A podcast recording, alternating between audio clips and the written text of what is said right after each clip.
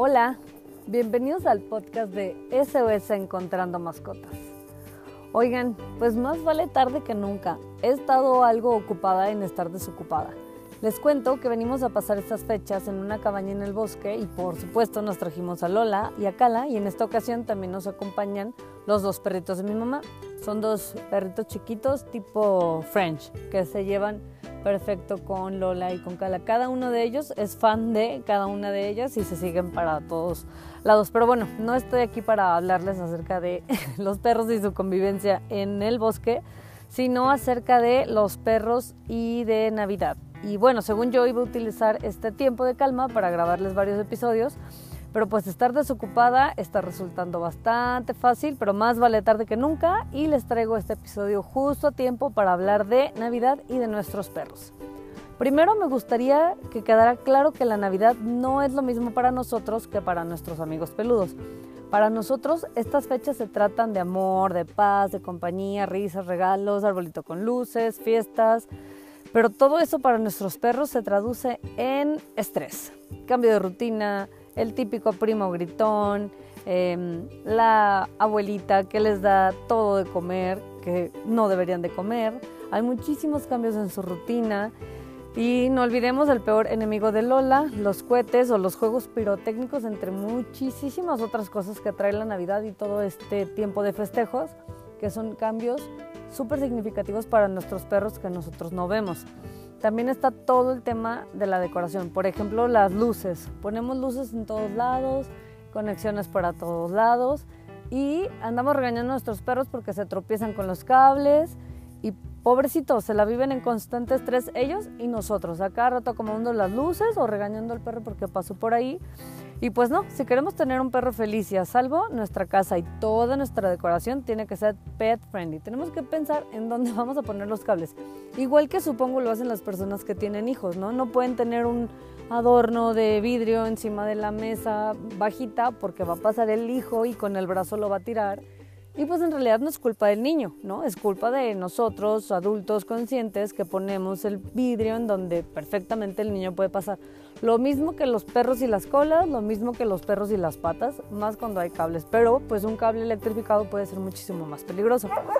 Mm, con el tema de los cohetes también es súper importante em, que nuestro perro tenga una guarida.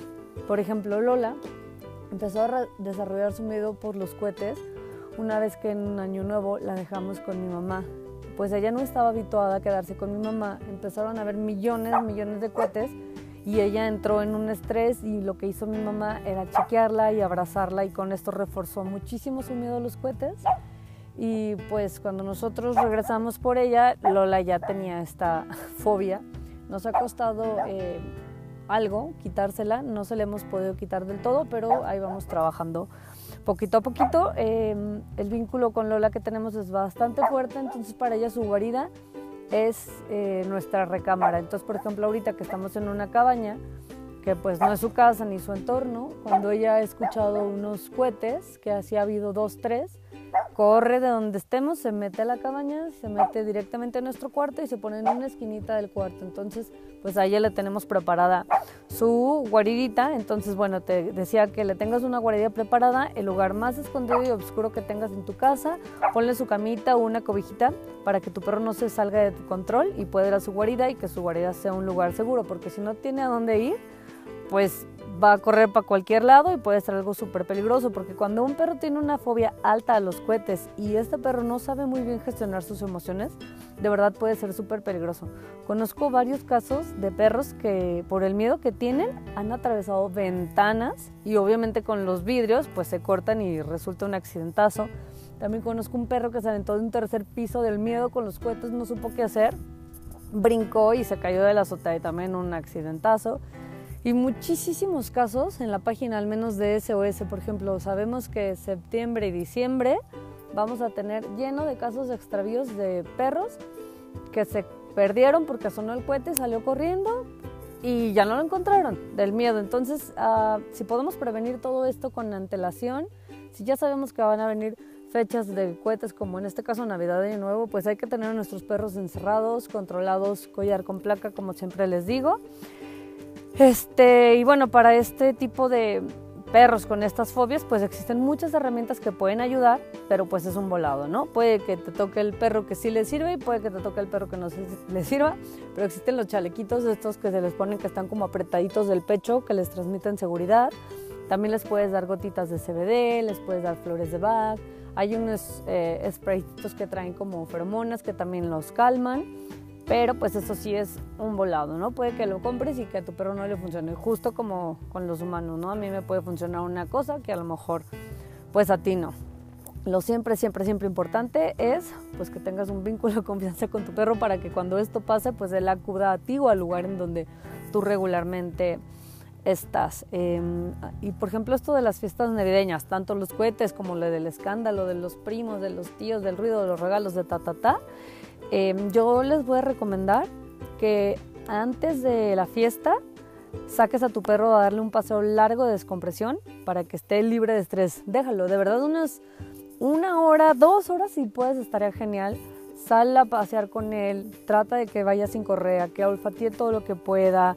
Dale ese tiempo para que de verdad pues él pueda estar un poquito más tranquilo y con la energía más desgastada cuando esté todo el escándalo en la fiesta. Si tienes un tapete olfativo, úsalo antes de que llegue la visita y también durante la fiesta. Si de repente en la fiesta lo ves muy ansioso, yo te recomiendo que lo metas a un cuarto con su tapete olfativo. Si tienes un con, también llénalo con crema de maní o caldito de pollo congelado. Este, congélaselo y bueno, eh, dáselo en el cuarto encerrado pues para que pueda calmarse un poquito a través de estos estímulos. Y súper importante, no todo esto en la Navidad gira a través del comportamiento, sino también tenemos muchísimos peligros físicos.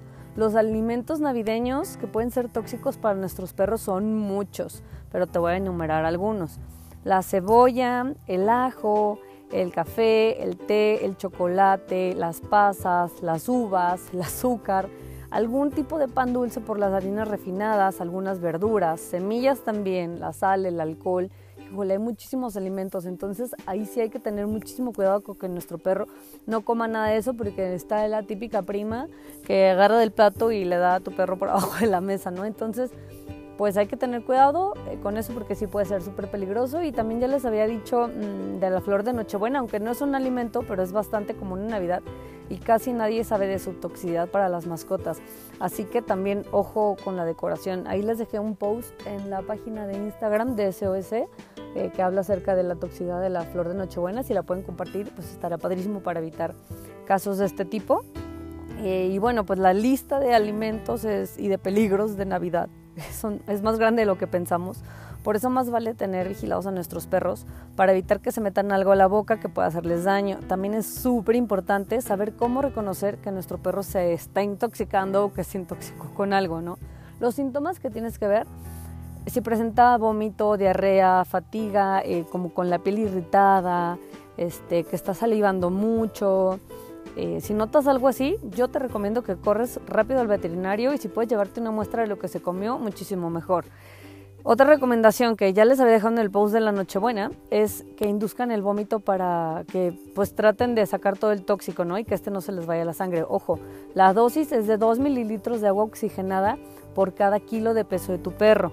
No te vayas a pasar y resulte que la propia intoxicación, que es por mucho prevenir y estar atento que nuestros perros no coman nada que no esté permitido.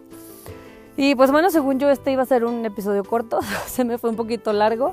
Eh, pero espero de verdad nos sirva mucho. Recuerda por favor siempre tener a tu pequeño con su correa, collar y placa con datos y así en caso de que se extravíe será mucho más fácil que regrese a casa. Si tienes una mascota extraviada o conoces a alguien que esté pasando por este terrible momento, por favor compárteles en nuestra página web www.sos Encontrando Mascotas para juntos lograr que regrese pronto a casa con su familia. No olvides seguirnos en nuestras redes sociales. Nos encuentras en Facebook, Instagram, Twitter, TikTok, Spotify y YouTube. Suscríbete como SOS Encontrando Mascotas. Muchas gracias por escuchar este episodio. Si esta información te gustó o crees que puede ayudar a alguien más, por favor ayúdanos compartiéndolo. Sigamos juntos aprendiendo más sobre nuestros peludos amigos para saber compartir el camino aunque vivamos en mundos diferentes.